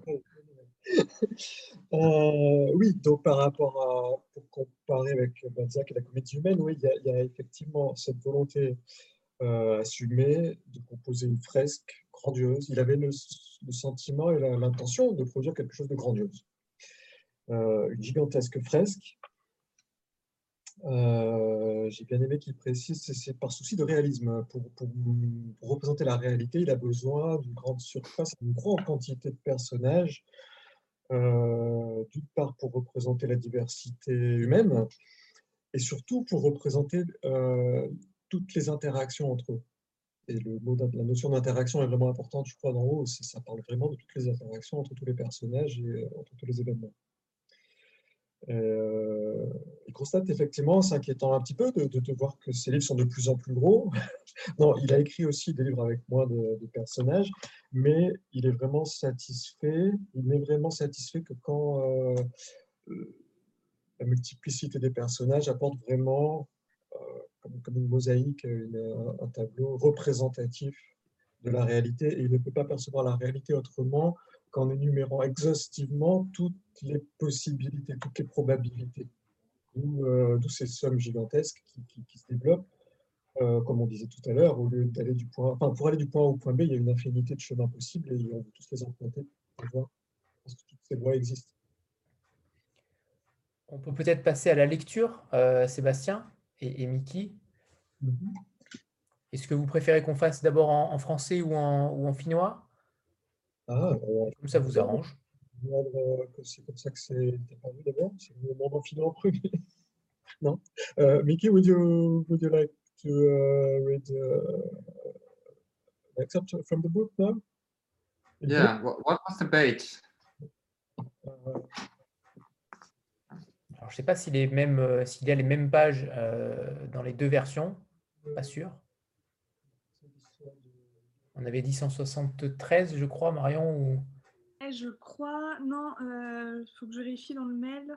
Je ne sais plus. Euh...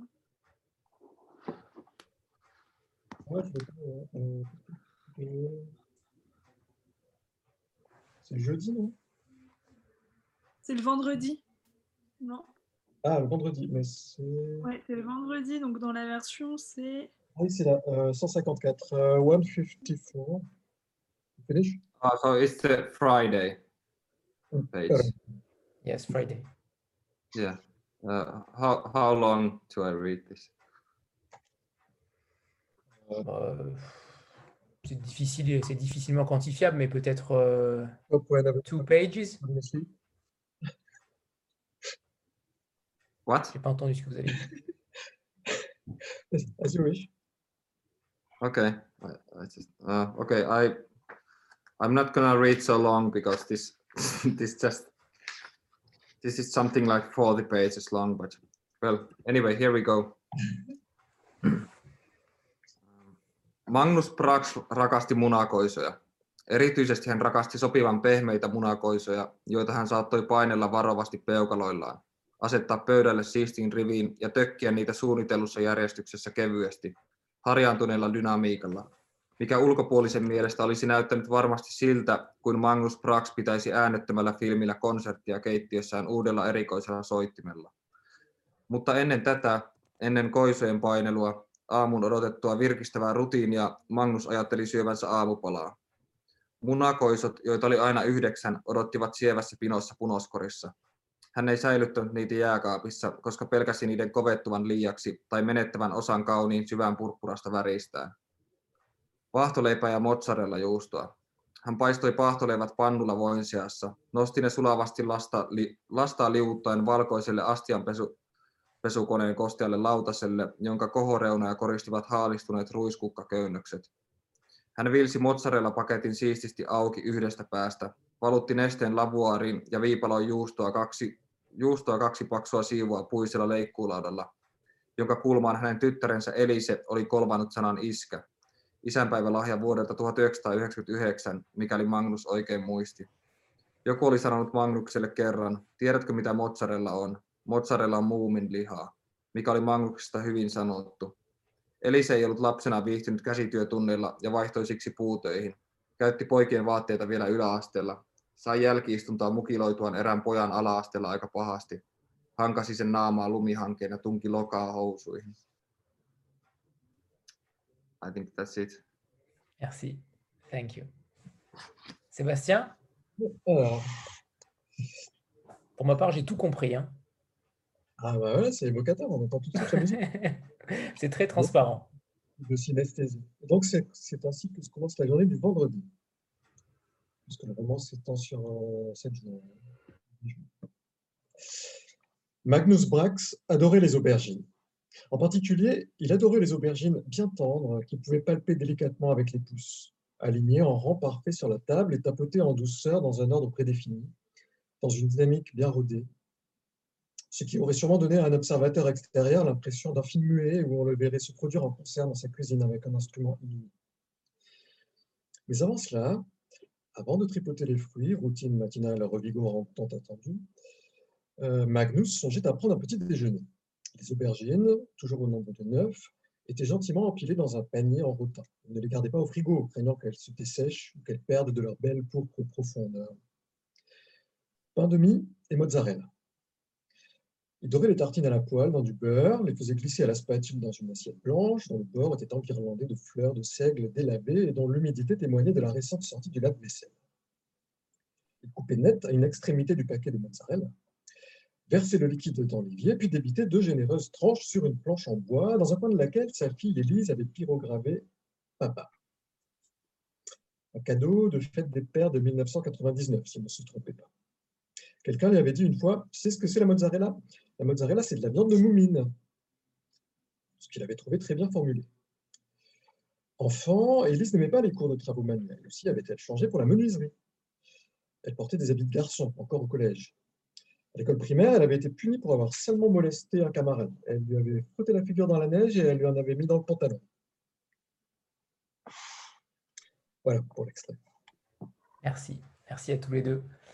Euh, peut-être une, dernière question euh, et après une, interrogation, parce que j'ai vu, Sébastien, que vous aviez, euh, alors je ne sais plus si c'est traduit ou publié une nouvelle qui s'appelait Zéro, mhm. où le cercle jouait un rôle particulier.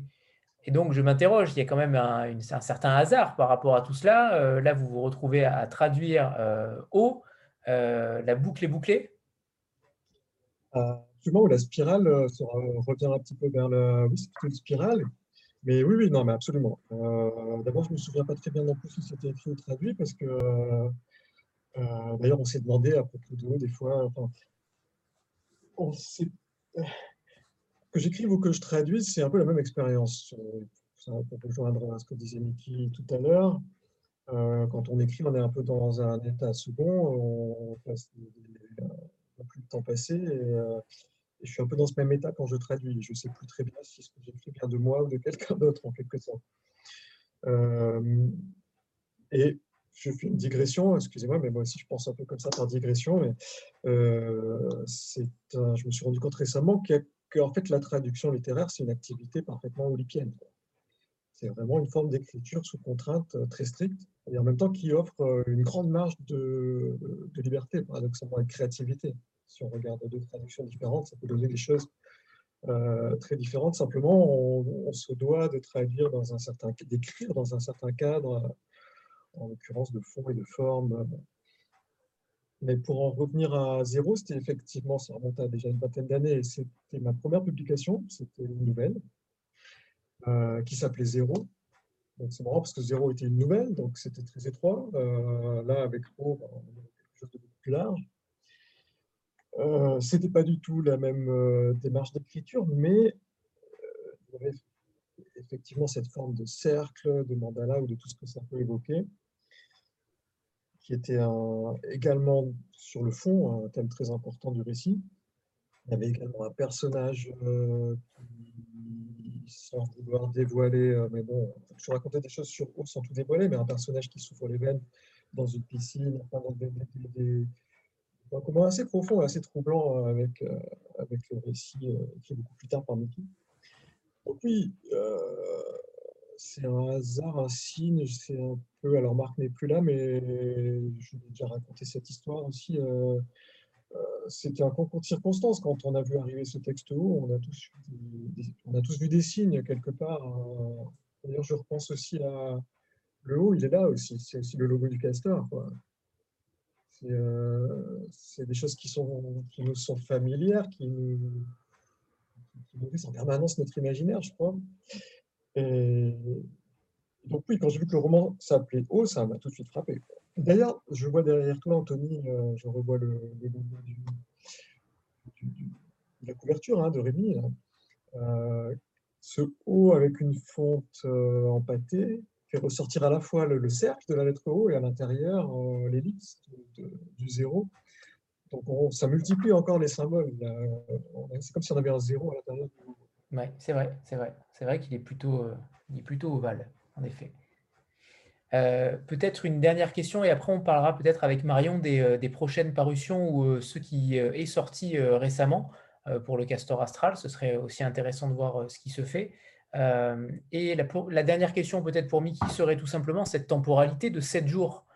véritablement, c'est faire un livre aussi long et dense sur 7 jours, c'est véritablement un exploit. Pourquoi avoir choisi cette temporalité extrêmement courte? Dans quel ordre? On commence par ça? Oui, on commence par ça. Oui. Mickey, they noticed that seven days is a short uh, period. Uh, and you developed that into a thousand pages. So there's a big difference between the short period of time and the huge amount of pages. Uh, the question is, why did you choose this? Uh, sort of paradox or?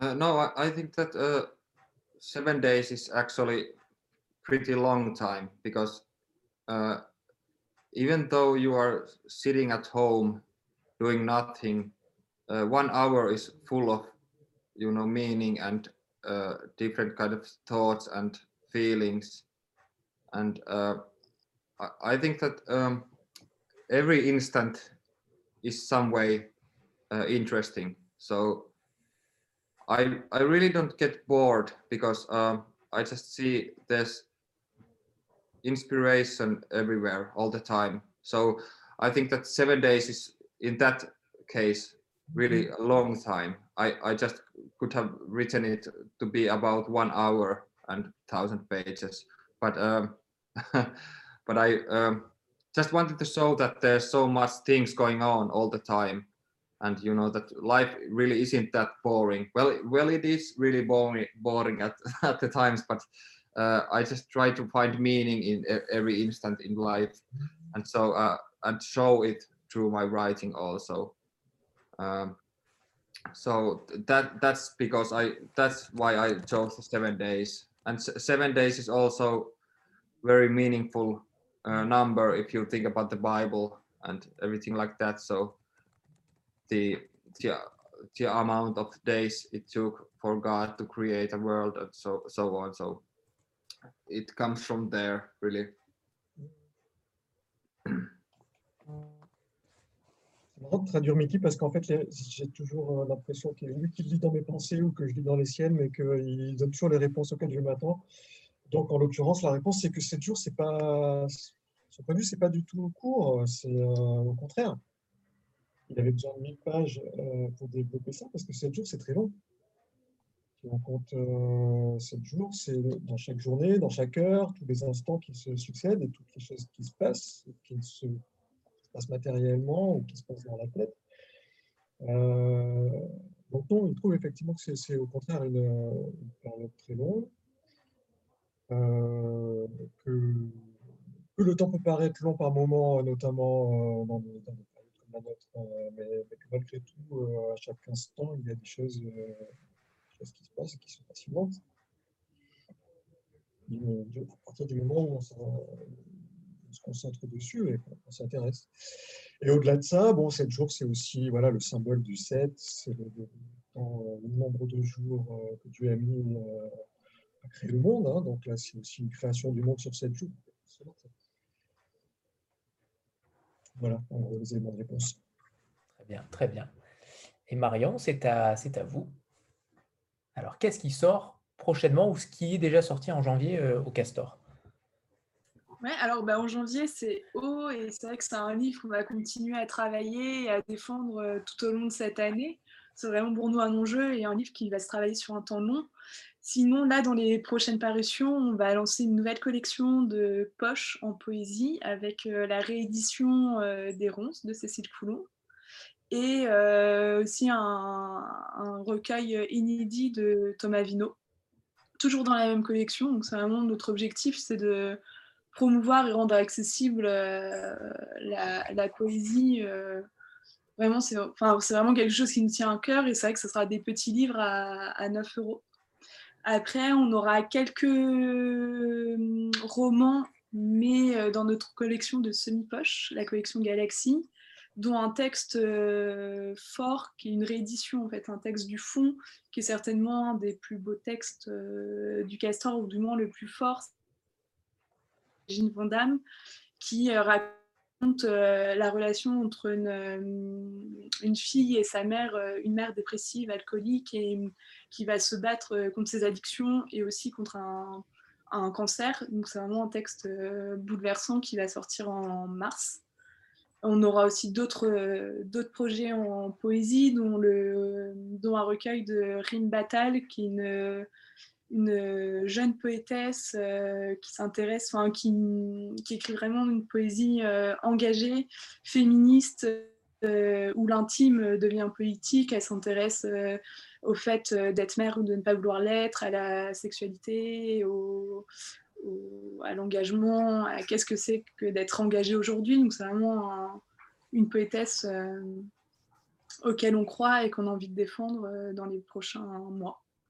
Et puis après, il y aura d'autres euh, projets en musique, euh, notamment euh, avec une opération pour remettre en avant aussi notre, notre fonds au mois de, au mois de mai. Voilà les, grandes lignes.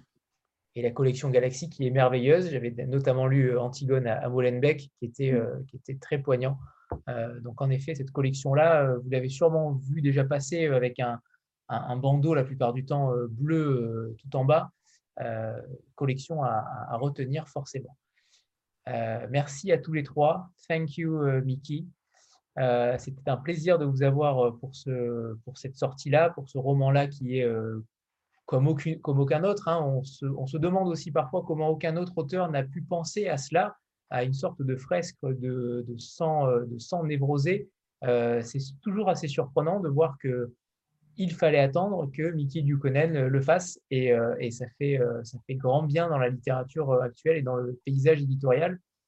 donc merci, merci à tous les trois, merci infiniment et à Marc également qui est parti mais qui, qui n'est plus là. Oui, c'est ça. donc merci infiniment à, tous les trois et puis à très bientôt peut-être pour de prochaines aventures. Merci beaucoup. Merci.